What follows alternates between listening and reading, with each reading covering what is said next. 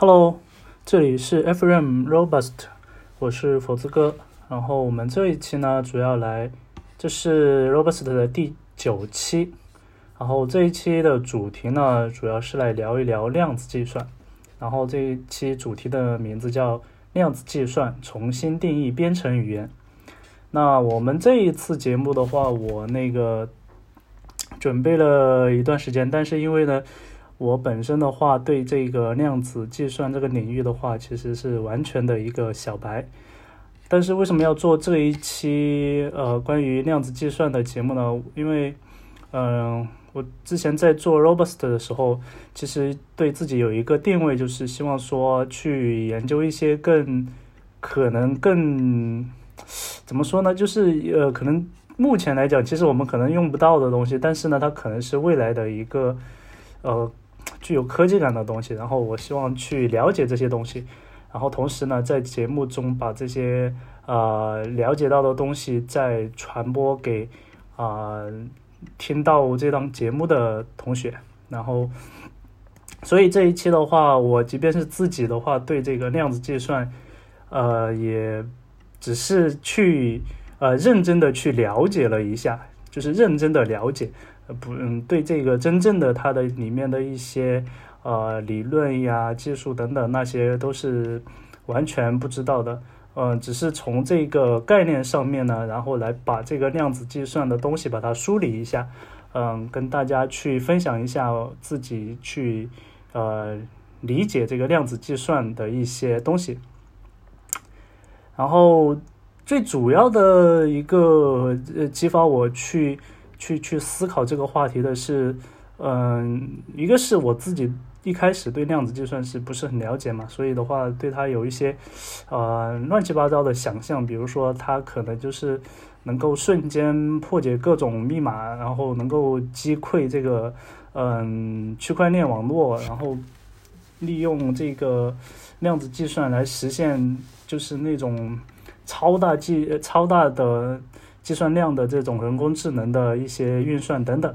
那这种呢，就是完全就是凭空的一种想象。然后我，所以我就希望说，去对这个量子计算更深入的去理解以后，然后再来看我以前的一些畅想，看看他们是否是嗯可以实现的，或者说真的就只是一些自己的一些瞎想。OK，那我们接下来就开始呃去讲解。那我这个这一次节目呢，就嗯有一带有一点这个像呃讲课一样的，就是一一点一点的深入来，因为这样的话才能够帮，因为可能很多同学跟我一样，其实对这个东西呢，就是啊天天都在听，但是它到底是个什么样的一种概念，其实可是其实是呃没有系统的一个学习过或者是了解过，所以说的话。嗯，我这里的话就是从浅入深，从概念入手，然后到一点一点的去讲到我们在呃量子计算机的这个时代，然后怎么它的一个编程的一个特点。OK，那首先第一个问题就是要解释什么是量子。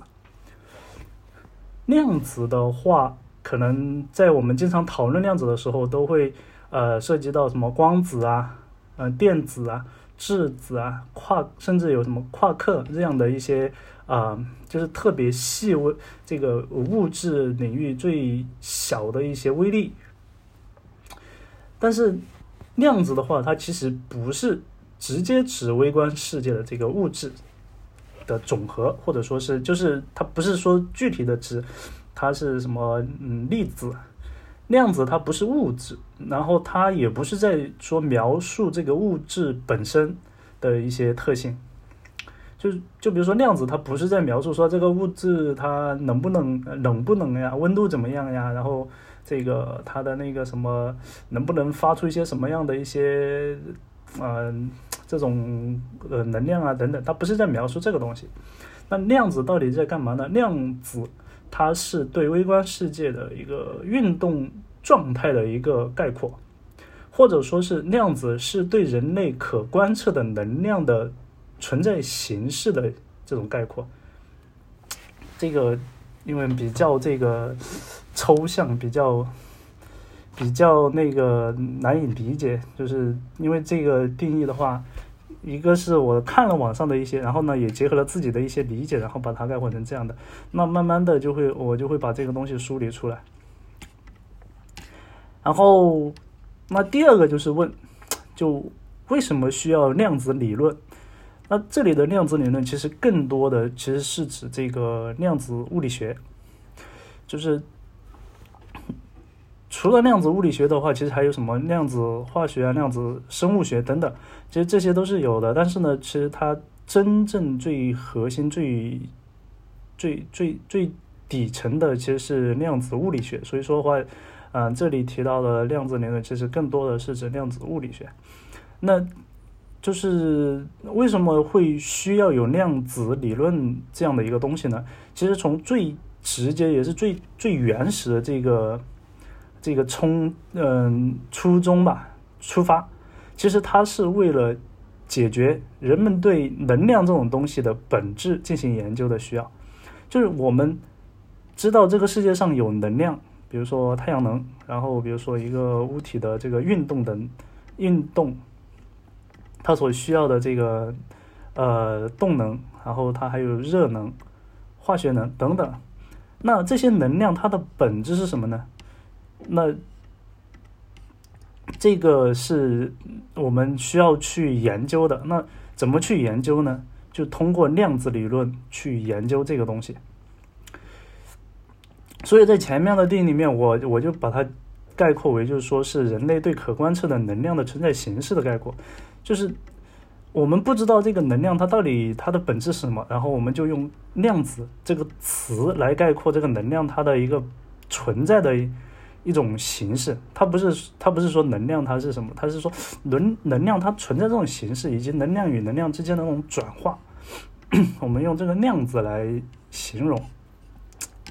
但但实际上的话，我们其实在更多的时候去谈到量子的时候，就把它想象成那种微粒，特别小的这种微粒，然后来进行呃研究等等。然后和量子理论相对的话，就是经典的物理学理论，包括经的经典的这个牛顿力学、热力学，还有电力学等。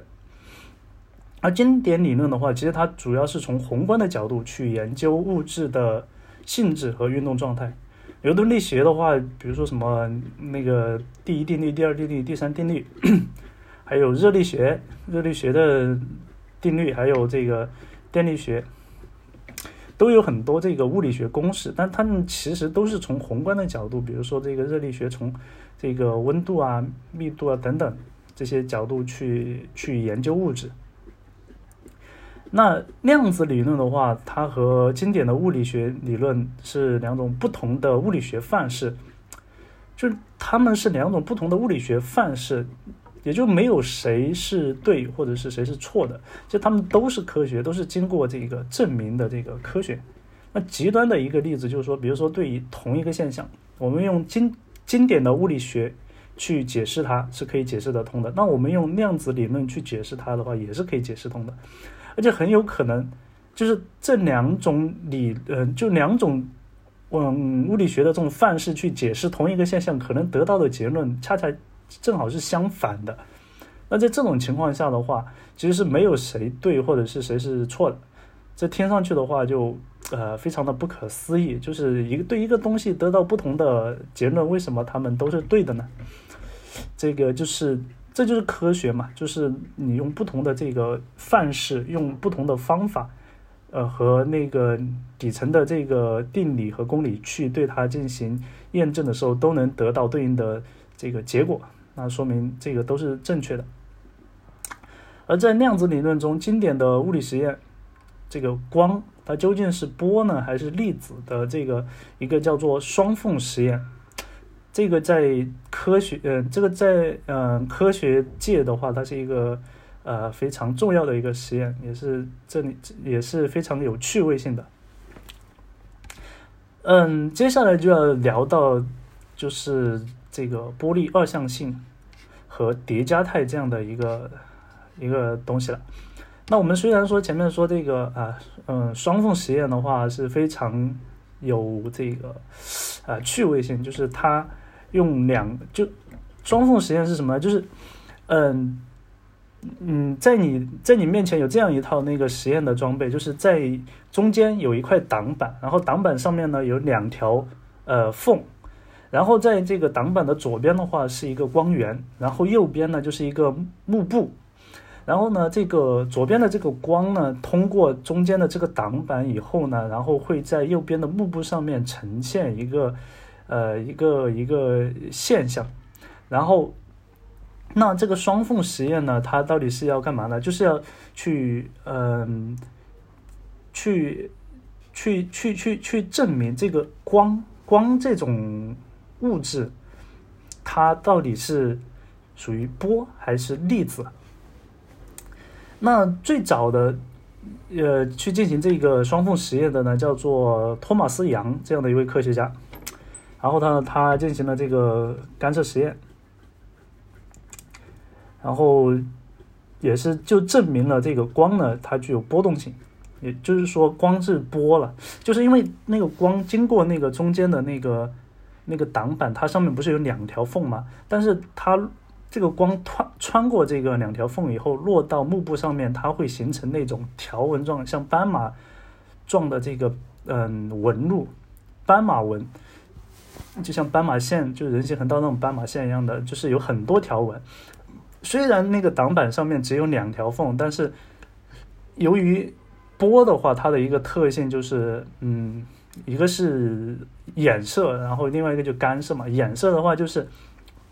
它这个光。过了一个缝以后，然后它就形成了一个新的一个一个，相当于是一个新的一个传播的一个起点，然后再以再向周围去传播。然后那个干涉的话，就是两个波放在一起的时候，它那个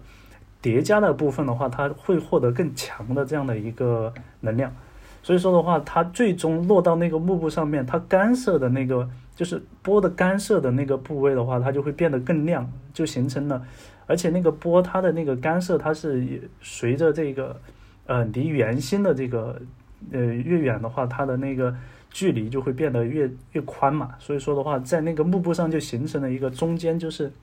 很亮，然后边上一条一条出去，然后到后面就慢慢消失这样的这样的一个一个现象，就证明这个光呢，它是一个波。啊，这是一个啊双缝实验的一个一个一个例子。那在其实，在二十二十世纪初，然后科学家呢就开始纠结于这个一个问题，就是光到底是这个波呢还是粒子？然后很多科学家就包括牛顿、爱因斯坦还有普朗克，就做了很多权威的实验，证明啊光是一种粒子。然后呢，又有很多的这个科学家，就是这个比如说惠更斯、嗯麦克斯韦、赫兹，做了很多的这个权威实验，证明这个光呢是呃波。因为它就是有这个干涉衍射现象嘛，它而且是一种电磁波。就麦克斯韦和赫兹的话，大家应该比较熟悉。就是赫兹的话，就是这个啊电流的呃一个单位了已经。然后麦克斯韦也是，呃这个电力呃电磁学的这个呃非常重要的这个科学家。然后这个这种。波和粒子它到底是有什么样的一个区别呢？那简单的用用一些特征来去区分它们，就是粒子是可以一个一个拆呃进行分的这个最小单位，然后每个粒子的话它是不可以再分的。但是波呢，它是连续的这个能量分布，就不会有说一个波或者是两个波这样，它就是一个连续的一个一个一个分布。然后粒子的话，它是直线的前进的。但是波呢，它是从四面八方去发射，就是你比如说你一个石头，然后往那个水面一丢，它那个波呢是往四面去的，就是它这个波不会有说只朝一个方向，然后这样过去，它是往四面八方去发射的。然后粒子的话，它是可以静止的在呃一个固定的位置上，但是波呢，它必须是动态的，在整个空间去传播。嗯，所以说的话。这两个物质，它其实真的是完完全全不相不不完全不同的两个东西。然后托马斯杨的这个呃光的干涉实验的话，也证明了就是，嗯，这个这个光它其实是波来的。那其实呢，你看可以从刚才的那些科学家，你知道牛顿、爱因斯坦，这都是就是呃物理学领域极其那个呃重量级的这个科学家嘛。所以说，其实最开始的时候呢，这个呃粒子的粒子派就叫粒子派力派，他们其实是占了那个那个主导地位。但是这个呃托马斯杨呃一八零一年。就进行了这样的一个干涉实呃实验之后呢，就，诶，是一八零一年吧，一八零一年，然后做了这个实验以后，然后让后面的人就慢慢的认为，这个光呢，它具的具有这个波的这个性质更强，所以说的话，到后面这两个派的这个科学家就要打起来了，然后。科学界的话，就针对这个光到底是波还是粒子这个这个问题呢，然后展开了一场长达几乎一百年的这样的一个实验。然后这个实验它其实包括了很多个这个这个这个阶段了。一开始可能就只是思想层面的去去去进行这个这个较量，然后到后面真正的用这个嗯实验器材，然后把这些东西把它给做出来。那我们呢就要来看一下这个实验它到底是怎样的一个过程，因为这个实验关系到我们，嗯，要讲的这个波粒二象性所所所所最终体现出来的一个叫做叠加态的这样的一个量子态的一个基本特征。那这个实验的话，其实也很简单，就是在刚才的这个双缝实验的基础上，然后再进行。呃，一些呃更深入的去去去挖掘，然后它的话准呃实验准备就是这个双缝实验的相关设备，然后还有光电设备，然后还有思想假设。然后思想假设的话就是，如果光是波，那么就会由于这个干涉，然后产生斑马状的条纹；如果是粒子，那么由于粒子它是直线运动的嘛，所以说穿过那个双缝的这个。挡板之后，它那些不能穿过的粒子，它就被屏蔽掉了。所以在那个后面的幕布上面，应该就是只剩下那个穿过的那些粒子留下来的两道杠这样的一个一个现象。然后就开始实验了，然后大家就开始一上来，然后就就重复了这个杨氏双缝实验，然后证明光是波，然后就好像这个实验结束了，这不就是完全证明了吗？因为。呃，按照刚才的假设，这个粒子如果它是直线运动的话，那你这个不就你那个就是应该只有两道杠嘛？所以说这个你的这个假设被推翻，所以说那个粒子光是粒子的这个假设不成立，然后光是波的这个假设呢成立了，然后但是在面对这个结论的时候，肯定粒子派他是不服的，他认为说，这个光子啊。嗯，你在连续发射的时候，它可能会有一些受到一些其他的一些影响。它在连续发射的时候，它是一连串的这个光子，它不能当做是这个，不能把它当做是这个最小的一个粒子去对待。所以说，我们在做这个实验的时候，我们不能是连续的这个打光，我们得一个光子一个光子的进行发射。就是我，呃，可能大家觉得我怎么？制造出一个光子呢，就是要在任何可能的情况下，把这个光啊，就是你打出去的时候，那个时间能够做到极其小、极其小这样的一个呃一个一个一个程度，这样的一个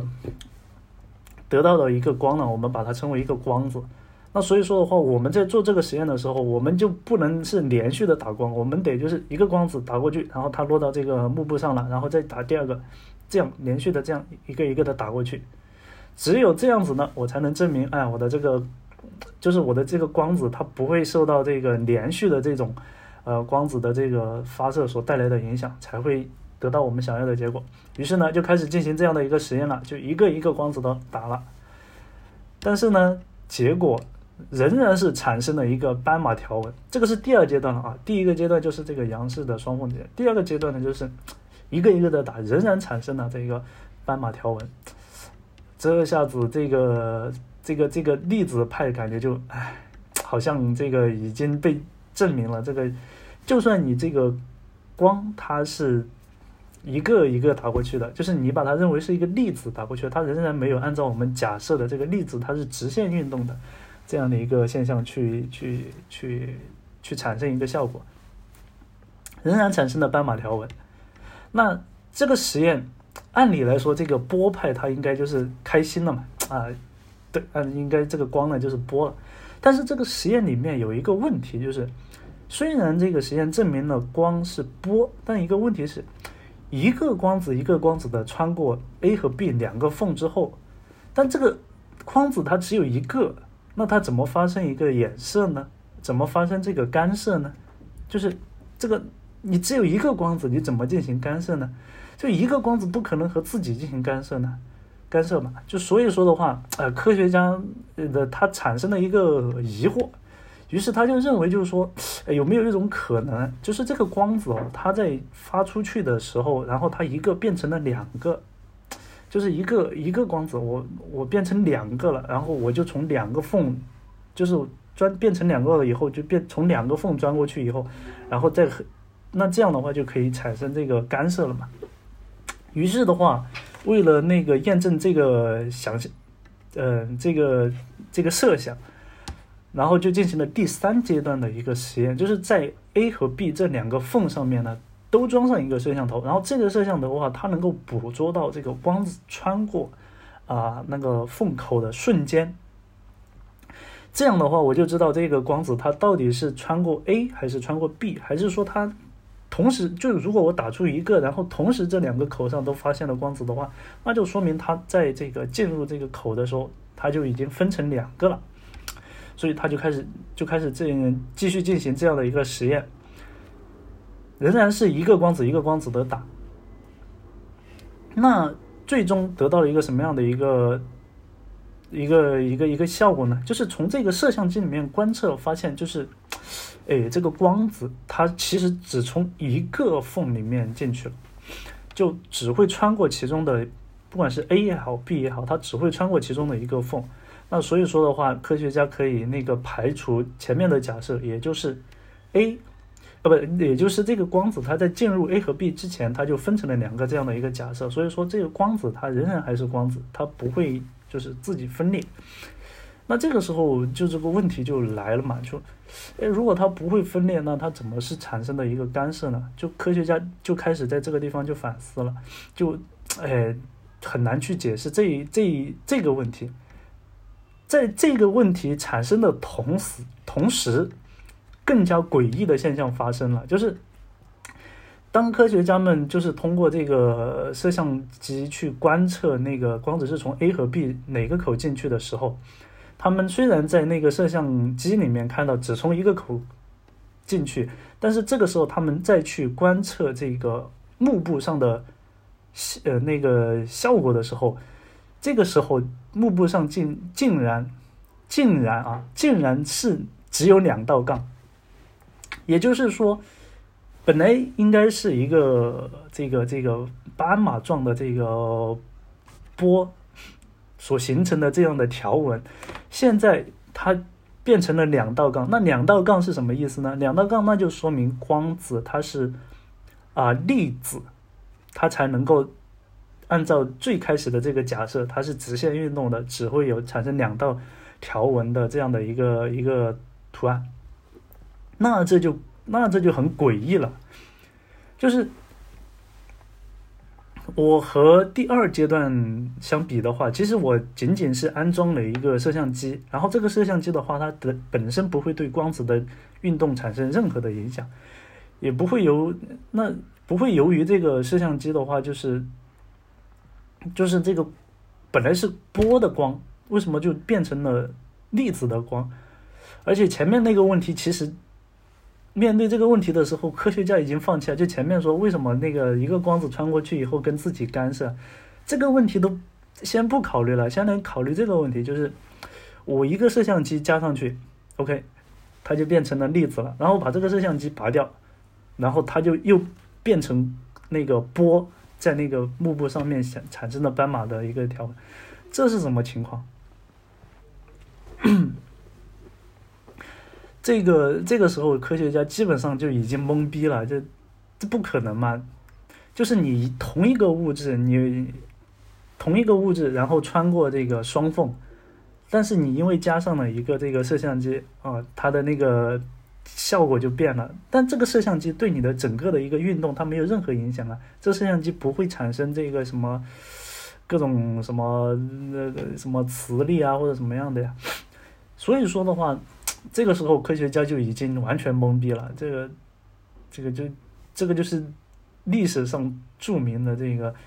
科学界的灵异事件，然后在这种情况下的话，科学家基本上就是已经啊手足无措了。那为了能够去去去去让这件事情有什么有有什么那个方法可以把它解释的通，那科学家就做了很多次的尝试。就比如说我我以极快极快的速度。就是在我发现那个光子穿过那个缝口的时候，我极快的速度我就撤掉，没有用，仍然是得到相同的结果。那么实验进入到第四阶段的时候，就更加的诡异了。就实验进入到第四阶段的时候，就嗯，科学家做了更加激进的一个一个做法，就是光子穿过缝之后。再把这个摄像机装上去进行观测。那从常识上讲的话，这个时候装摄像机其实没有任何意义了，因为光子已经穿过那个缝口了嘛。那摄像机其实应该是观察不到任何的东西，也不会影响这个光子它已经出去的这个这个这个轨迹，不会影响到它的一个呃结果。那如果是从第呃一开始的那个那个呃实验的一个现象来讲的话，应该就是它那个光子穿过以后，它应该形成那个波的那个形状嘛。因为你光子已经过了你的这个摄像机，已经跟你这个摄像机完全没关系了。然而事实的话，幕布上仍然只有两条杠，这就是更加诡异的地方。然后这样的这个就是这个我在光子过后，然后再装摄像机的这样的一个实验，被称就是一九七八年，这已经过了接近呃接近快两百年了。然后这个惠勒这个实验叫做惠勒延迟选择实验，就是我等光子已经过了这个缝口，已经过了很久了，它马上要到那个幕布了，然后我这个时候再加一个摄像机上去。然后这个光子一扭头，然后它变成粒子，往那个屏幕上打的时候，只打出两条杠出来。这就是科学界极其，呃，神奇的一个一个实验。当然，这里面还有一些带有这个思想实验的一些成分在里面了。那这个实验的核心问题在于，就是我们是否用摄像机对光子穿过缝口进行了观测。啊，不管这个观测是在穿过的时候、穿过之前加的，还是在它穿过之后再加的，就穿过之后加的是什么呢？就是它大概去估算了这个光子穿过那个缝口大概有多少时间，然后我在加的时候，我就是在这个时间之后往上加的。就是不管你是之前加还是之后加，只要是你加了这个摄像机在那个缝口去进行观察，那么光就是粒子。而这个观测的话，在那个这个这个专业领域应该叫做测量。就如果不观测，就是我不加那个摄像机进行观测，那么光呢，它就是一个波，这就非常的诡异。然后这个观测的这个动作呢，影响了实验的结果。所以说，我们就是如果再发挥一下想象的话，除了用这个摄像机去进行观测。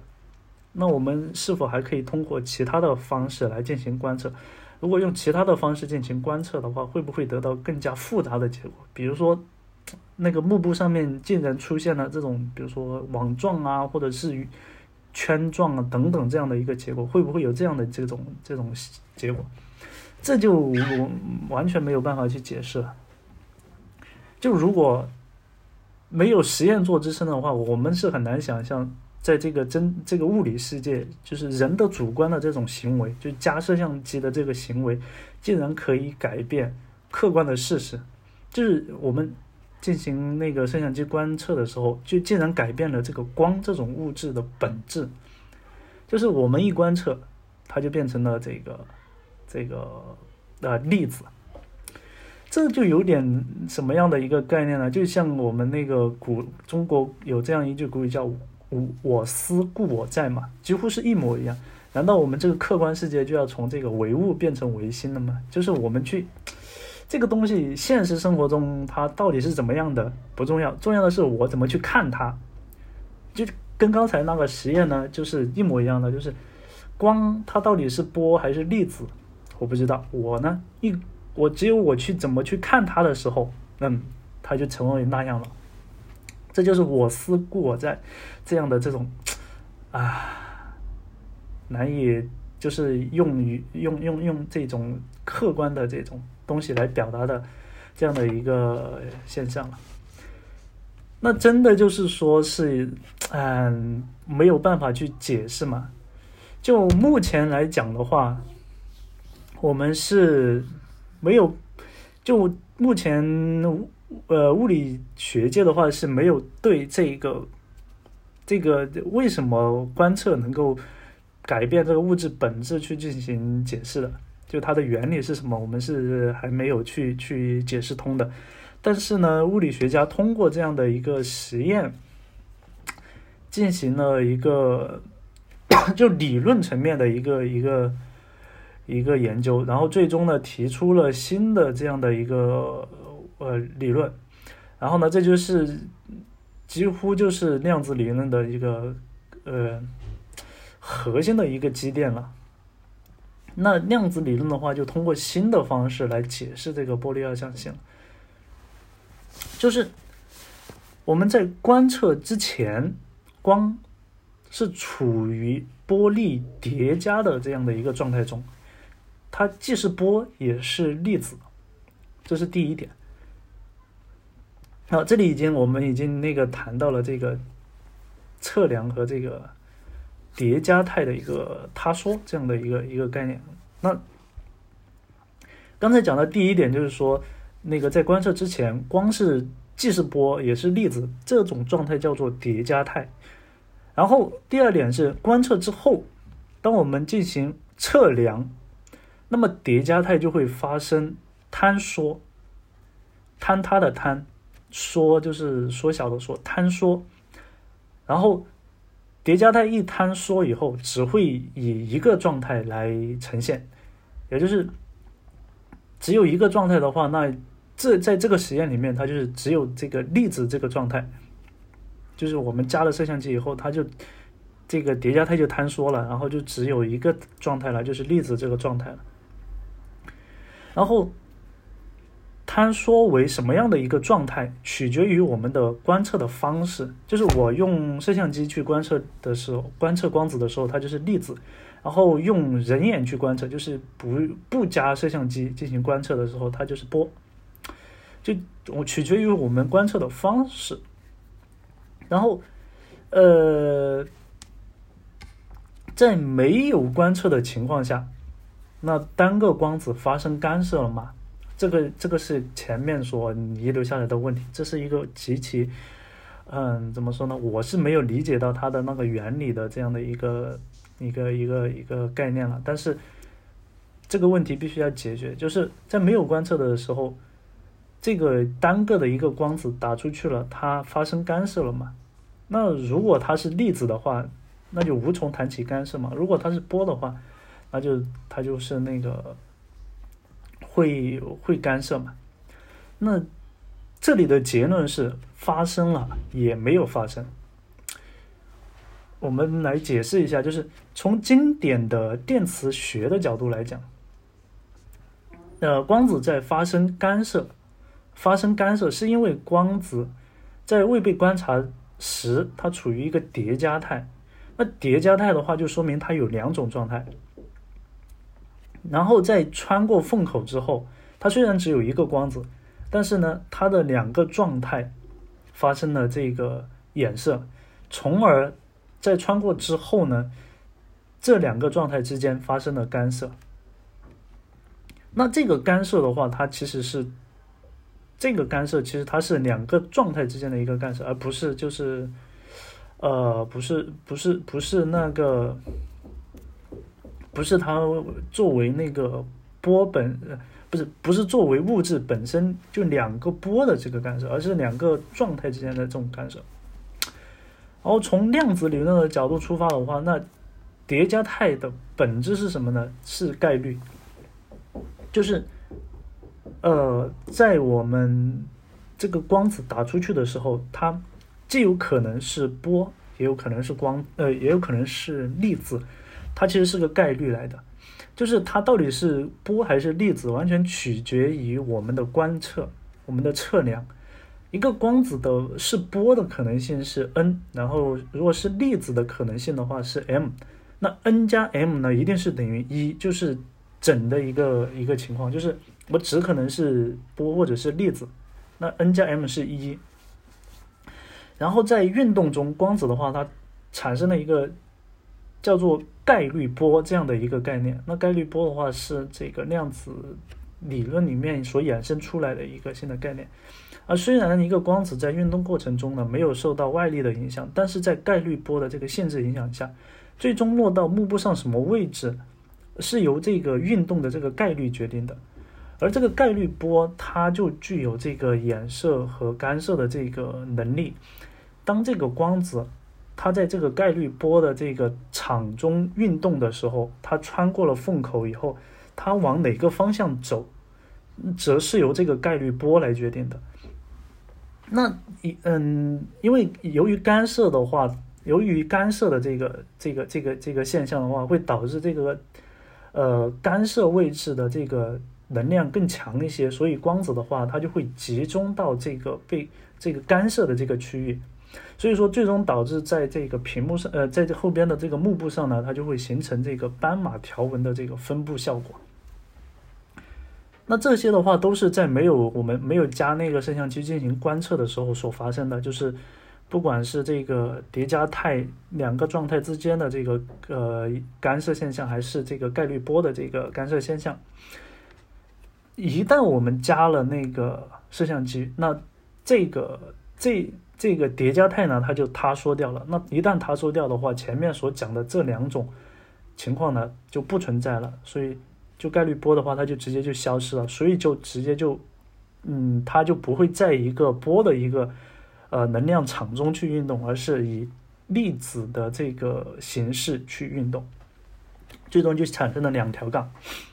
那当然，这个解释行不行得通呢？嗯，没有一个。目前就是我，这个完全是我自己的一些一些看法。那大家都听说过叫做薛定谔的猫这样的一个，呃，一个一个，就是现在有些甚至有些什么咖啡馆都叫薛定谔的猫什么这样的。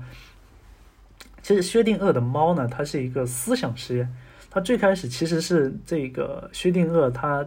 嘲笑这个爱因斯坦所提出来的叠加态。的就量子叠加态的这样的一个理论来的，但是最后呢，这个薛定谔的猫的这个思想实验，最终却成为了就是用来解释叠加态的最好的一个比喻。那它这个思想实验就是说，我一只猫放在一个房间里面，然后呃四嗯四面的墙都是封死的，只给你一个口可以去看到这个猫。那么。那这个猫它到底是死的还是活的呢？只有在我们去看它的那一瞬间，我们才知道它是死的还是活的。在我们看它之前，它到底是死嗯是死的还是活的，我们是不知道的。这个时候的猫，它是处处于一个叠加态的，它是既既死又活，或者叫做非死非活的一个叠加态。当我们去观测的时候，这个叠加态才坍缩为其中的某一种。然后那个霍金的话，他也曾经提到过一个一个，也是一个思想假设，就是房间里面有一把椅子，然后你打开门的时候看到它在那里，然后你就你又把门关上了，然后你又打开门看到它又在那里，那我们常人的直觉就觉得，哎，这个椅子嘛，就是客观的，就是一直在那里的。那霍金他就提出来，那你怎么知道你在关上门了以后，那个椅子还在那里呢？假如有人把它给搬动过了呢？然后你再开门的时候，他又给你搬回来，又放在那里了呢？所以当你关上门的时候，你没有去测量它的这个情况的时候，你是不能下定论它是处于什么样的状态。它有可能处于任何一种状态。就对于椅子来讲的话，它有可能被人搬走了，或被烧、被别人搞的干嘛了、干嘛了，都就是它有很多种这个可能性。那叠加态的本质的话，就是概率。那我在我们现实生活中的话，我们认为啊，这个椅子在一直在那里的概率，就是我关上门的时候，我说这个时候那个椅子在那里的概率应该是百分之九十九点九点九九九九九，然后我一开门，它果然在那里。那是这样的一个，也其实也是一个思想实验了，这就来解释了这个啊量子。的一个叫做叠加态的这样的一个一个特质，那量子领域的话，嗯，有两个性质是，嗯，最重要的一个就是刚才讲到的这个叠加态，那另外一个最重要的这个呢，叫做纠缠态，就量子纠缠。那这个应该也，呃，大家应该也偶尔会听到叫做量子纠缠这样的一个理论。那纠缠态也是这个量子的一个另外一个特性。那这两个特性应该说是量子领域最重要的两个特性。那我们理解了那个叠加态以后，再来讨论量子纠缠的话，可能就更加理解。那如果你还没有理解这个叠加态，就是我们没有观察的时候，它处于一个叠加态的这样的一个呃，这个这个逻辑你没有理清楚的话，建议你回去再。听一下，然后你也可以到我的那个博客来阅读一下我，因为我会有文字版把这个今天讲到的这些东西呢把它发出来。你可以到我的博客三 w 点糖霜点 net，然后找到生那个呃那个栏目，然后去呃打开我们第九期的这个 robust 的节目，然后找的这个文字稿。因为这一期的这个呃内容的话，呃，说实话，其实不是很不是很科学了。就如果是学这个量子物理学的同学，要是听到我这个节目，肯定会打我的。但是呢，作为这个就是咱们从一开从完全自己完全就是完全对这个领域完全不清楚，就只是听说过的那种状态，到去有一定的了解的话，我觉得嗯，做一期这样的节目还是有一定的启发性。那么我们继续聊这个量子纠缠的这样的一个事情。那量子纠缠的一个前提就是叠加态中每一种概呃每种状态的这个概率之和为一。就刚才我们所讲到的，比如说呃这个光子是嗯粒子或者是波，那它们都嗯光子有可能是粒子，也有可能是波。然后我们观测的时候，它到底是粒子还是波的话，嗯，这两个状态的概率之和是一。然后这个薛定谔的猫也是，它是死的还是活的？那这两个状态的这个概率的之和是一。还有包括刚才那个霍金的那个那个那个那个假设，这个椅子在或者不在，它的这两个概率的和它是一。这是一个。前提就是量子纠缠的一个前提，这是叠加态中每种状态的概率呃概率之和为一。然后另一个前提就是微观粒子无时无刻不在发生自旋。那自旋呢，就是一个呃微观的这个这个这个一个一个怎么说呢？一种运动状态。就所谓自旋的话，其实就呃可以跟这个。地球的自转去进行类比，就假如说你把地球当做是一个啊微粒的话，那就是它会在不断的这个自转。当然，那个微观粒子的这个自旋的话，它的这个自旋的这种形式就更加复杂了，不像这个地球，它就只是绕着一个方向，它一直在转。它的这个自旋可能啊。就因为你是在三维空间里面嘛，它是到底是前面往前面翻，还是往后面翻，左面翻，右面翻？嗯，这个它呃斜着翻，就是这个旋怎么旋，它是你是不能确定的。就它它这个是很多种。所以它的这个自旋的话更抽象一些，而且这个为什么会有自旋的话，呃，我也没有去深入的去理解，我只知道说这个，呃，就是有有自旋这样的一个一个一个一个呃特征。那一个电子，在我们没有观察它之前，它的自旋呢是也是一个叠加态，它可以是上旋或者是下旋。上旋嘛，就是。呃，因为一个粒子，你你怎么去区分上旋下旋呢？就是反正就是它的旋转方向不一样，就但是它是上下的这样的旋转，然后嗯，就两它自旋的这个状态呢是叠加态，就是往上旋或者往下旋，然后这两种状态的概率之和为一，那这个就是叠加态的那个前面讲的叠加态的这个前提了，就是。呃，量子纠缠的两个前提，一个是叠加态中每种状态的概概率之和为一，第二个前提就是，呃，微观粒子无时无刻不在发生着自旋。那这个时候，什么样叫量呃量子纠缠呢？量子纠缠在前面的两个前提下面，我们把两个电子。把它放在一起，然后用某一种能量方式让它们产生一个纠缠的一个状态，就形成了一个量子纠缠态。那么它们这两个电子所处的自旋的状态是完全相反的，而且相反的状态的自旋的概率之和为一，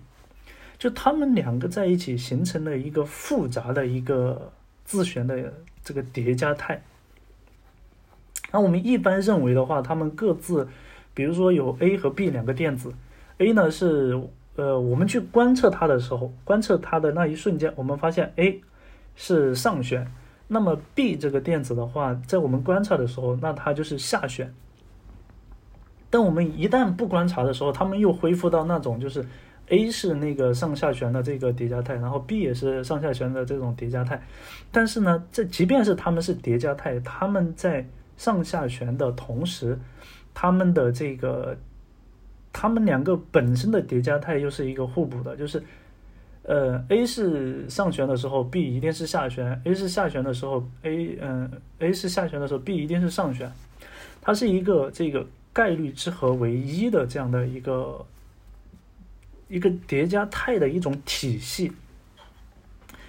那这样的一个体系呢，我们就把它称为叫做。这两个电子发生了量子纠缠，一旦两个电子发生了量子纠缠，那么无论将它们的距离拉到多大的距离，它们的纠缠都不会消失。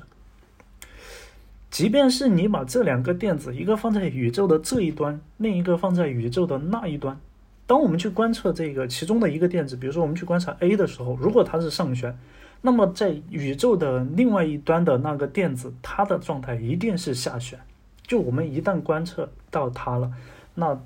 这个这两个电子它们处于量子纠缠的状态，所以说的话，它们一定是一个概率和为一这样的一个状态。那因为我们去观察 A 的时候，它是上旋，如果它如果 B 是仍然是上旋的话，那它们的概率之和就不为一了。所以这个。肯定是他们是，就是我知道其一，那就另外一个我就不用去再去验证，就一定是这样子，这就是量子纠缠。那这个时候，可能你的这个这个这个思绪就马上就散开来了，比如说什么平行宇宙，比如说这个嗯黑洞，比如说呃，比如说这个。超远距离的时空传输，就这种东西，全都你的脑海里面都可以冒出来了。就是在这个量子纠缠的这个这个理论下面的话，这些东西在脑海里面都能够漂浮出来。那自旋系统的话，其实是一个普遍的一个现象来的，也是量子纠缠的这个前提嘛。光子。等电磁波其实它也是具有一个偏振状态，就光子电磁波，电磁波就话，比如说你是什么手机的这个发射的信号呀，还有什么微波炉啊，呃，光本身就是电磁啊，就我们所看到的各种颜色，还有电脑屏幕所所所射出来的这个光，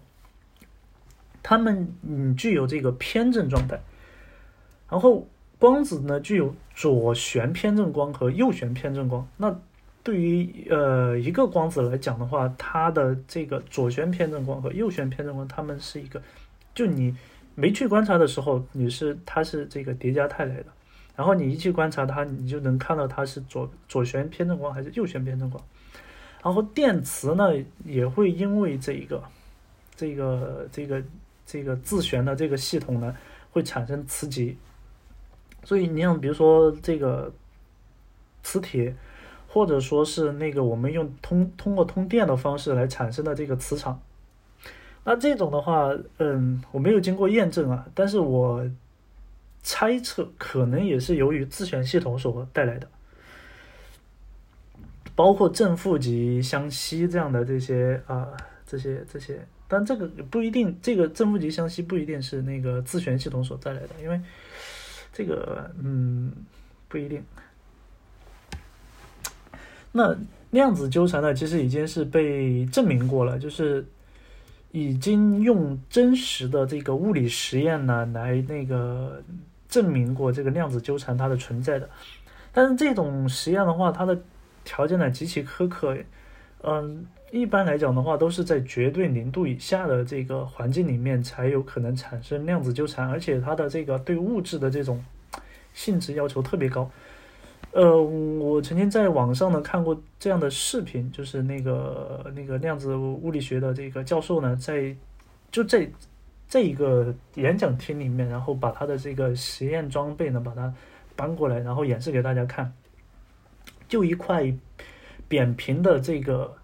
金属的一个一个器具，就是扁平的，就像一个大饼一样。然后呢，通过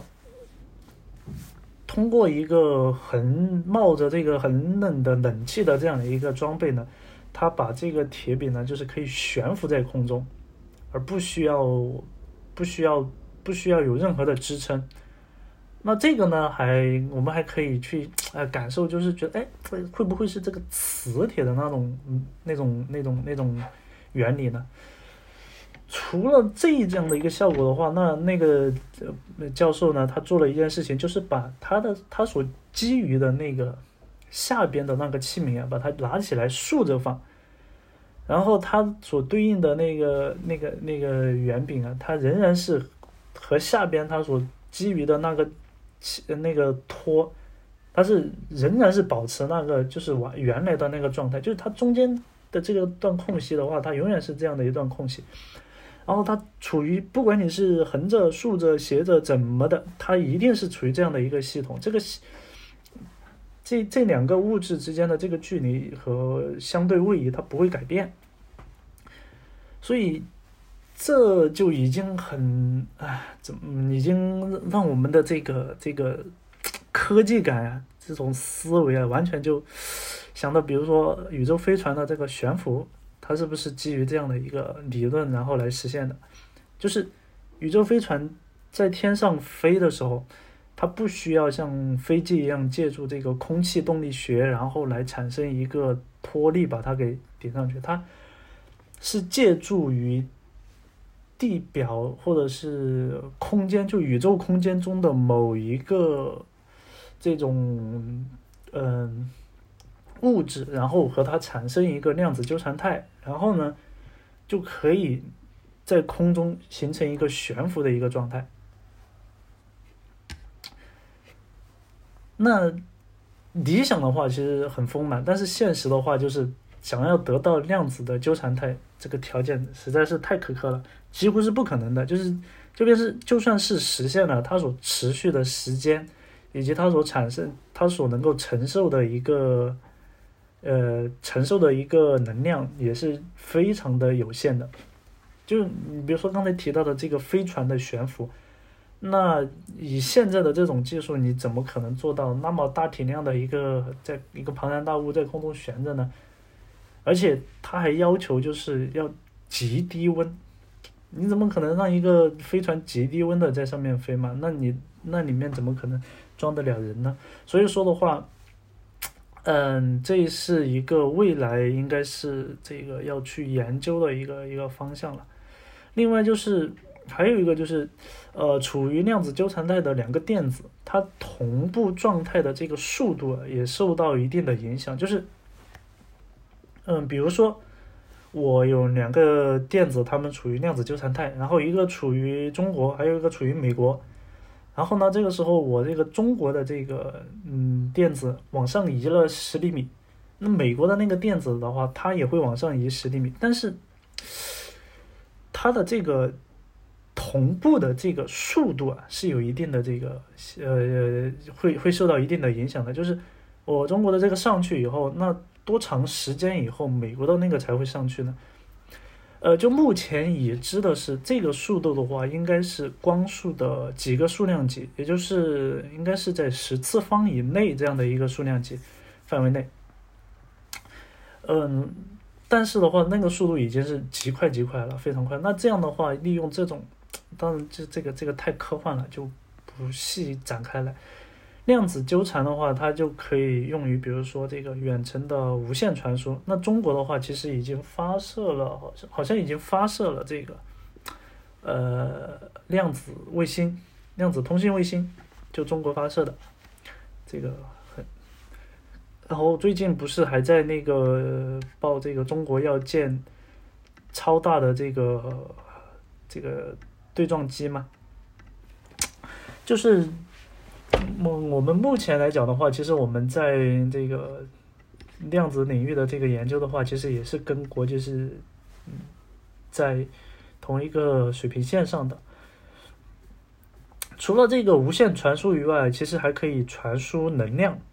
就比如说电，就不是有曾经有过这个网上有过这样的一个设想吗？就是我们在月球上面去。去去去做这个太阳能的这个发电站，因为月球啊，它是它有一面它一直对着太阳，就是它永远都是那个对着太阳的嘛。然后在那里去用太阳能，然后发电，发完电以后呢，然后用这个量子纠缠的这种特性呢，然后把这个电传输回来。那这个传输其实它它的这个传输不是说通过中间的这个。呃，隧道了。那什么是那个量子隧道呢？量子隧道其实就是这两个电子它中间的这个连接的这个集合，被称为那个量子隧道。其实它不是说一个物质从这个隧道里面这样传过来，而是通过这个，就是两个电子它一定保持相同的一个状态。那比如说这个，嗯，它通过这个振动。震动的方式，然后把这个能量传输回来，等等。而且的话，另外一个需要注意的就是这个 量子纠缠啊，它需要消耗极大的能量。所以说的话，虽然我们已知有这个东西，但是未知的东西就实在就是太多了，而且。这个里面最最最最难理解的一点是，为什么会发生他说这样的一个现象？就是为什么我的观测测量能够引起叠加态的他说这个现象，实在是没有人可以解释。这个应该只有天能解释了吧？上天能解释了，就这这个真的就是只有天知道。所以，呃，目前的那个量子物理学的话，它虽然有这样的一些，呃，东西是没有办法解释的，但是呢，基于我们已知的东西呢，建立了这个对应的量子力学的这个理论体系，然后有有，比如说有什么五大五大定理啊等等那些东西，基于这些东西，然后我们去去对这个就是。能量的一个存呃一个一个一个状嗯能量的这个存存在形式呢进行研究，然后同时呢利用这种就是研究以后得到一个成果以后，然后我们去利用它嘛。那量子计算机呢，就是我们在量子物理学的这个基础上面深入的发展以后所研究得到的一个。真正对我们的现实生活可能会产生影响的一个东西。那当然，除了量子计算机，还有其他的很多的领域了，就比如说像刚才的这个量子通信啊等等这些东西。那量子计算机的话，因为是跟我们的这个编程领域极其相关嘛，所以我们我我在做节目的时候，我肯定是会针对这个量子计算机来讲解的。那量子计算机呢，呃，最核心的这个所要基于的一个理论呢，其实就是上面所讲的这个。叠加态和呃量子纠缠这样这两个特性，就量子的两个特性。那可能大家听完前面的这些啊，跟这个编程完全没关的东西以后，跟这些计算机领域完全没关的东西以后，然后会有很多很多的联想。然后我们回到这个量子计算机的这个领域的话。我们我这里呢就不去对这个计算机的这个经典计算机的这个体系去做梳理了，那我直接就进入到说这个量子计算机它的一个它的它所要做的一些呃事情，它是怎么样去去进行计算的。那在量子计算机领域的话，冯伊诺曼体系的话，它是仍然成立的。其实。这个是没有问题的，就是我要做计算的话，对于物理的这个介质来讲的话，它仍然是需要有计算计算单元和这个存储单元这两个东西。然后计算单元和存储单元这个是就是呃计算机的一个一个一个体系嘛。那对于量子计算机的话，量子计算的话，它的一个最小的一个单位。就对应的是我们经典计算机里面的一个比特，那在量子计算机里面叫量子比特。一个量子比特的话，它在这个嗯存储单元中其实处于一个叠加态，我们得通过测量来呃实现它的一个这个叠加态的一个塌缩，然后得到一个确切的值。比如说我们现在有三个比特，就三个量子比特，那对于经典计算机而言的话，它就只能存一个数据了，就。你比如说，就是零一零，它只能代表二。但是如果是这个量子比特的话，那就不一样了，因为它每一个比特位上面的话，它在你进行测量之前，它每一个比特位都是一个叠加态，都是零或者一，就是我既是零也是一这样的一个状态。所以，我们对于一个量子计算机而言，我有三个比特，那我在某一个时刻我去，呃，去去观测它，那它得到一个值，它的一个概率，就是我我去观测它，然后观测到它，比如说它是多少呢？比如说我们就是一一一一一一的话是对应的是时间是七嘛，那所以实际上的话，我去观测它这三个比特，它有可能。第一次观测有可能是零，有可能第二次观测的时候有可能是二，第三次观测的时候有可能是五。反正总之就是这三个比特，它在储存储的时候，它是处于一个叠加态的。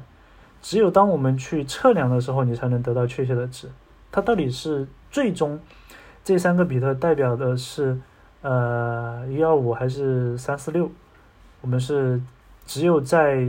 呃一定的一个观测之后才能知道，然后具体是哪一个值呢？就是我们总不能让那个比特就这三个比特，然后完全就是就是随便乱来吧。我们总要得到一个确切的值，才能够去用来进行计算或者是存储吧。那具体是哪一个值，取决于我们的。测量的姿势，就是我，比如说这三个比特，我要读，其实我要读的是，啊五这个值，五是多少啊？五五应该是一零零，哎不对。嗯，那我们，那我们如果说是直接去读取的话，就是我们没有任何的一个测量姿势就去读的话，其实是读不到，嗯，想要的值的。因为叠加态的本质的话，它就是概率叠加，然后所有的态的那个概率之和为一嘛。那我们要得到确切的值的话，我们必须要选择一种测量的姿态。那概率由于这个概率波的这个存在的话，其实那它会有一个，就是会有一个一个呃干涉的一个现象。所以说，最终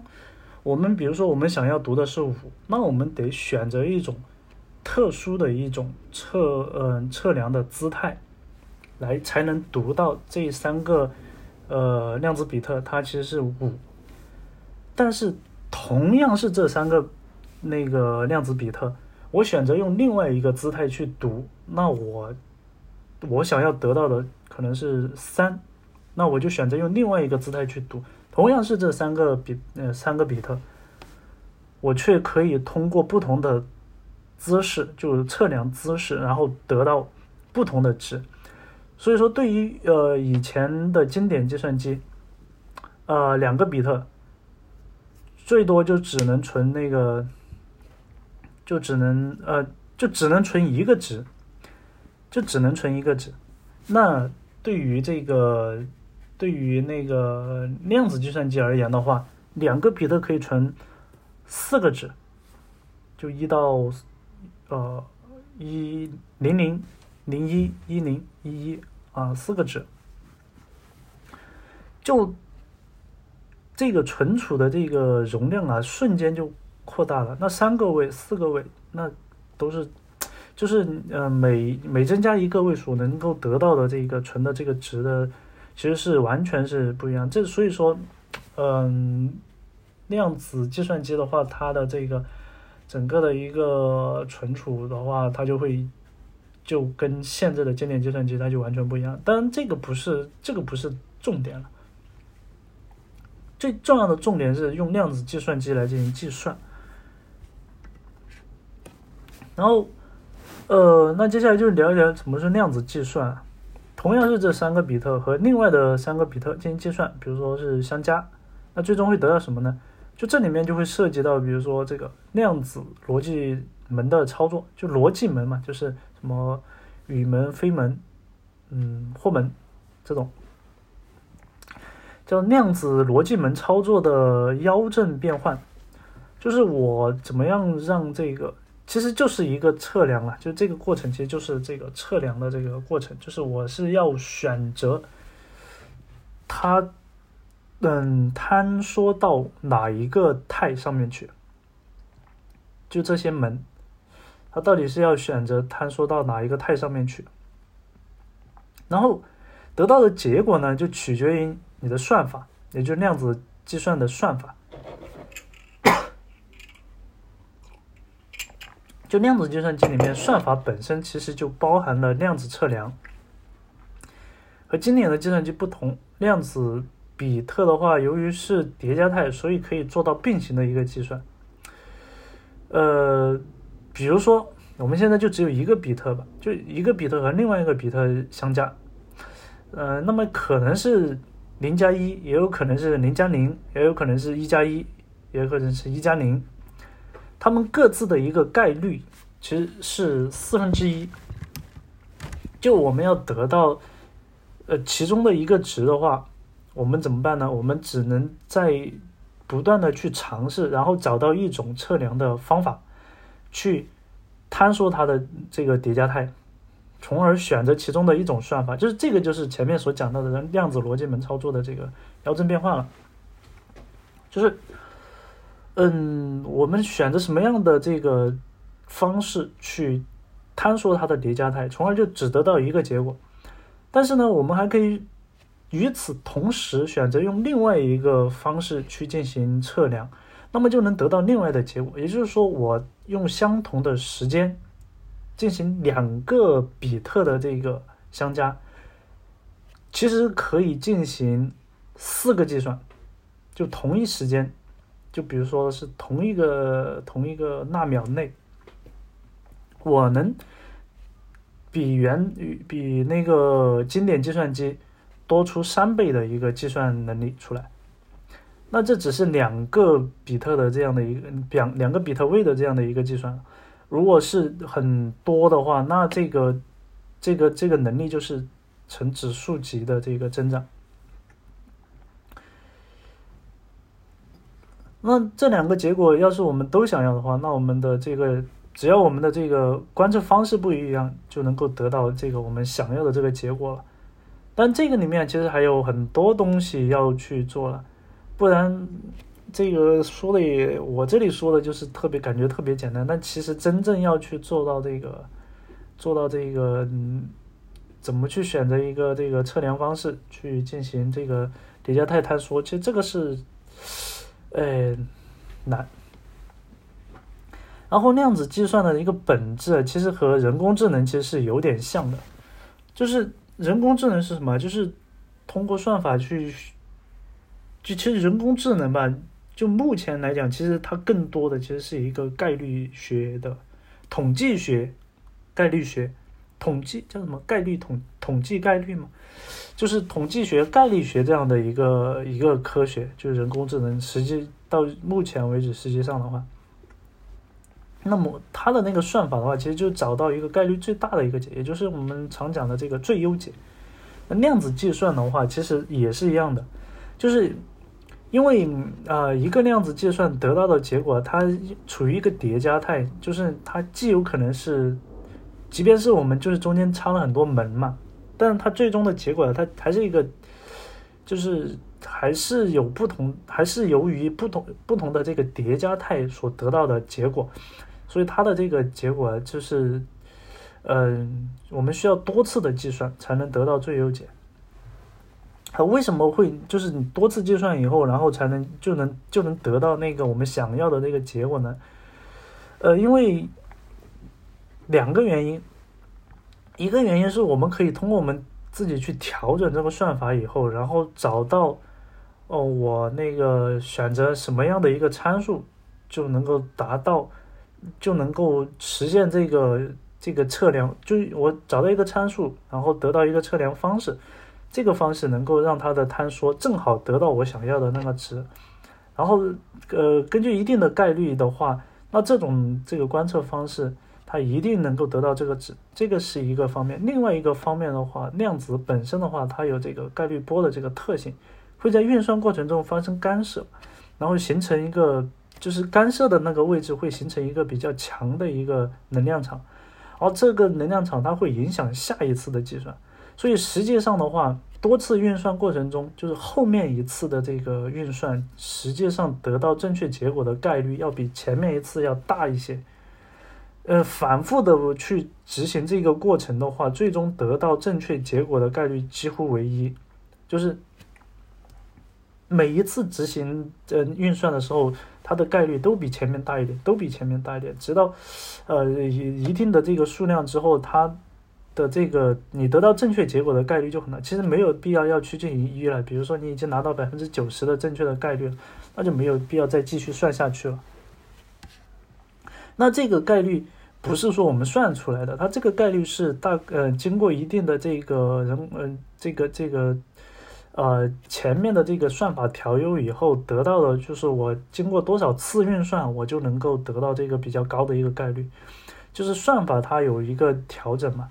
那这个算法的话，我在最后一趴就会讲了，就是怎么去做在量子在量子计算机里面怎么去做这个算法，怎么来编程。那继续，嗯，前面就是这个量子两个比特，它可以进行运算了。那这个这个只是最基础的这个部分。那二进制序列怎么来呢？就是我们要去形成一个序列，然后来呃来保证一个这个存储的一个单位嘛。不然的话，这个计呃量子计算机就只能做比特计算了，不能形成像操作系统这种更高级的这种应用了。那要序列化量子比特的话，就必须依赖那个量子纠缠了。就是我控制其中一个呃控制其中一个电子，那么另外一个呃那好嗯这里的话，因为一般量子计算机里面会用到光子了，就是我控制前面一个光呃控制其中一个光子，那么另外一个光子的话，它所呈现出来的这个特性的话，一定是跟呃那个纠缠在一起的另外一个光子它的这个特性是正好相反的，然后它们两个就我去观察的时候是正好相反的。它们处于一个这个纠缠态，然后将这些呃纠缠态在一起的这个量子，把它们去就是序列化在一起，形成一个二进制的一个序列。然后就在目前的这个阶段的话，在量子计算机的这个物理层面上面。有基于光子的量子计算机，也有基于光学共振腔、光呃光学共振腔量子电动力学。对，这个比较复杂，反正具体的这个物理层面的实现，我肯定是不是很清楚了。我只是这个，嗯，在网上阅读的时候知道大概。那实际上的话，就是。它的这个要根据一定的物理特性，然后来制作这个量子计算机。那号称全球第一款商用型的量子计算机，这个计算设备叫做 D Wave，嗯，D wave wave 的就是那个浪，那个英文单词 D Wave One。就这个电计算机的话，它能做这个量子退火运算。呃，退火运算的话，就是一个寻找一个，也具体不是很清楚啊，就大概应该是讲找一个最优解的这样的一个算法。然后量子退火运算的话，它就是模拟那个退火运算的这样的一个一个效果，就找到一个最优解。就是它，但是它这个计算这一台计算机的话，它只能做这个量子退火计算呃运算，就不能做其他的这个。呃，计算，所以呃，其实真正意义上讲，它就不算是真正意义的这个量子计算机。目前来讲的话，谷歌和这个 IBM 的量子计算机的，应该是走在这个行业的最前面的。然后，二零一九年的十月二十四号，嗯，一零二四这个这一天，嗯，《自然》杂志刊发了谷歌的一篇论文，就是嗯，这。谷歌发嗯开发出了一款五十四量子比特数的超导量子芯片，然后它对一个呃对一个五十三比特二十深度的电路采样一万呃一百万次，只用了两百秒。啊，目前最经典的这个超级计算机的话。呃，要得到类似的这个结果，就需要一万年。这个这个突破的话，就谷歌，呃，宣称其就是啊，率先实现了量子霸权。就量子霸权的话，在那几天应该是极其火爆的一个词，因为这个霸权这个词太给人的印象太深刻了。简单的讲，就量子霸权就是在特定领域。而量子计算机的这个能力呢，远远超出了这个经典计算机的这个，即便是这个经典计算机是最强的，就是目前来讲最强的这个经典计算机的能力，已经被量子计算机给碾压了。这个就有点像是 高维对低维的打击，就外太空的这个，嗯，三体三体人。对地球人就是对地球人的这种科技碾压的这种状态，所以叫量子霸权。那最后来聊一下这个量子计算机下面怎么去编程。呃，作为程序员的话，其实我们是很想知道，就是量子计算它怎么编程呢？呃，目前来讲的话，就是所有的这个编程的所有的这个编程的话，它是基于经经典计算机的这个二进制。这个这个这个最基本的一个特性来进行编程的，所以几乎所有的这个编程语言，包括什么 Python 呀、嗯 R R 呀、PHP 啊等等这些，甚至包括像前端这个 JavaScript，咱们这些语言，它都是啊基于这个经典计算机理论然后来实现的。这些语言都是没有办法在量子计算机中去运行的。量子计算的编程的话，它是基于叠加态和那个量子纠缠的这样的一个编程。呃，目前来讲比较知名的一个编程工具叫做 Q Panda Q P A D N P A N D A 这个的量子计算机。那我会在我会因为这个文章会发出来，所以。呃，这个不是这个文章，就是我的这个讲稿会发出来，所以到时候你可以直接在我的这个博客里面去拷贝这个单词，去搜一下。就这个工具的话，它怎就我目前来讲的话，我看了一下它的那个呃编程的，包括它的代码，它都有，就是因为我。不可能去深入的去去去学习了，我只是去了解一下，然后以直观的感觉来讲的话，目前的量子编程完全好像是在操控这个量子比特，就使用的这个就是用这个代码去的方式去控制控制这个观测，嗯测量就那样子用代码的方式去控制各种什么逻辑门嘛，就有点。像最原始、最最最原始的这个计算机编程，甚至比那个汇编还要古老的这种，呃，计算机编程，嗯，所以，嗯，这个 Q Panda 的这这种编程的话，它，呃，怎么说呢，也算是编，但不是我们真正意义上的我们目前这种就是应用级的这种编程了。而在编程环境上的话，Q Pandan 的话，它呃，直接在我们自己的电脑上的话，创建了一个完全符合量子计算的一个虚拟机。这样的话，你就可以通过它的这个编程，然后在我们的自己的电脑上跑一个这个 Copilot 的这个程序，然后来得到一个结果。然后，嗯，这个是怎么样的一个？为什么它就是可以模拟这个量子计算机的这个量子计算机的这个这个？创建一个这样的一个虚拟机呢？因为其实量子计算机的它的一个原理就是这个量子的叠加态和这个和这个那个嘛和那个纠缠嘛。那其实纠缠这一块的话，它就不用管了。其实它最主要的是解决一个叠加态，就是我的一个比特一个那个量子比特，它是处处于就是你没有你的算法没有在跑的时候，它是既零也是又是零又是一这样的一个状态嘛，所以。你的这个算法一跑，然后它就从它的这个零和一里面去读就好了，就是它到底读到的是零还是一，那完全取决于你去你的这个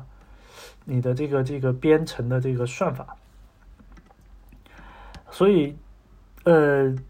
在我们就是用这个工具的话，其实可以做一些量子计算的一个编程，但是呢，这个代码如果是放在我们自己的电脑上面跑，其实没什么太大的一个意义。因为你，如果把它真正放到这个量子环境中去跑的话，嗯，才有才能体现出它这个编程的真正的意义。如果放在我们自己电脑上跑，比如说一个程序，你放在量子计算中去跑的话，可能只需要一秒；但是在我们自己的电脑上跑，可能跑一年都不一定跑得完。但是目前来讲，因为我们还没有找到一个合适的一个场景去做，说需要跑一年甚至上百年的这样的一个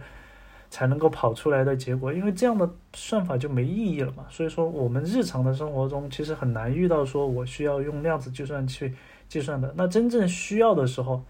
到了那一天，那量子计算机应该是我们通过云计算的方式可以直接获得的这样的一种方式。最后呢，微软也开源了一款这个量子编程语言，叫做呃 Q Sharp。就你你如果你了解过那个 C Sharp，还有那个 F Sharp，就是 C 一个井号嘛，那那个语言的话，你就是你就是跟那个是一脉呃，就是它的这个名字上面是一脉相承的，就是它叫 Q Sharp。Q 的叫叫 Q 的话，就是那个呃那个单词怎么读？宽存。就是这个量子的这个英文嘛的第一个字。如果你对这个东西感兴趣的话呢，就呃可以去看一下微软所开源的这个编程语言。通过读这个编程语言，然后去去感受这个量子编程的啊里面的一些可能找到一些比较好玩的点。呃，我就其中有一个点，我就是看那个 QPanda 的那个呃代码的时候，有一个点就是，呃，你要得到一个结果，一定要在那个虚拟机里面跑上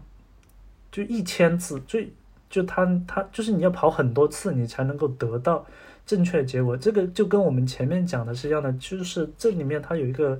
啊概率的一个一个东西在里面，就是你必须要跑，你跑一次是。得不到正确的结果，你跑一次的话，你只能是说，它坍缩为其中的一种状态。那这个状态正不正确，就得到的那个值正不正确，你是不知道的。你只有跑很多次以后，通过一个概率的这个叠加，就是坍缩以后，它的这个有坍缩为这个值的这个概率会更大。就比如说，我运算了一千次，然后有八百次得到了这个值，那这个值就是我们想要的那个值了。就这个，这个就是一定要去去去去感受。你去看了代码以后，你就能够感受到，就是，嗯，这个不符合我们现在编程的常理啊，就是就是会会有这样的一些感受出来。嗯，好了，那我们这一次节目的话，其实讲了很多，前面讲了好多这个量子理论的东西吧，就，然后最后呢，才讲到这一个量子计算和量子计算下的编程这一个部分。那这个部分呢，因为没有深入的去讲，那前而且前面铺垫了很多东西，所以的话，嗯。我这我们这一次节目的话，只是去 抛砖引玉一下，就是作为程序员，如果对量子计算这一块啊有点兴趣，然后听了我的这个节目以后，啊产生了一点兴趣，然后愿意自己去继续深入的去研究，然后就发现我这一次节目里面说的各种各样的错误，然后来给我纠正的话，我觉得就啊这一期节目的目的就达到了。好了。那我们，呃，这一期节目呢就到这里了。如果你，嗯，对于我们这个节目有什么样的一些想法，或者是，呃，想要对我的这个，啊，努力有给点支持的话，可以到我的这个博客，我的博客是三 w 点糖霜点 net，到我的这个博客来呢，找到我们这一期节目，或者嗯，看一下这个这一期节目的一些文字稿，然后，嗯，给我打个赏啊，然后。嗯，可以给我留言来一起讨论，指出这一期这期节目呃这期节目里面的错误绝对是很多很多，但是嗯我也只是就是把这个影子抛出来，希望能够跟呃希望你如果是感兴趣的话，可以随着这个这个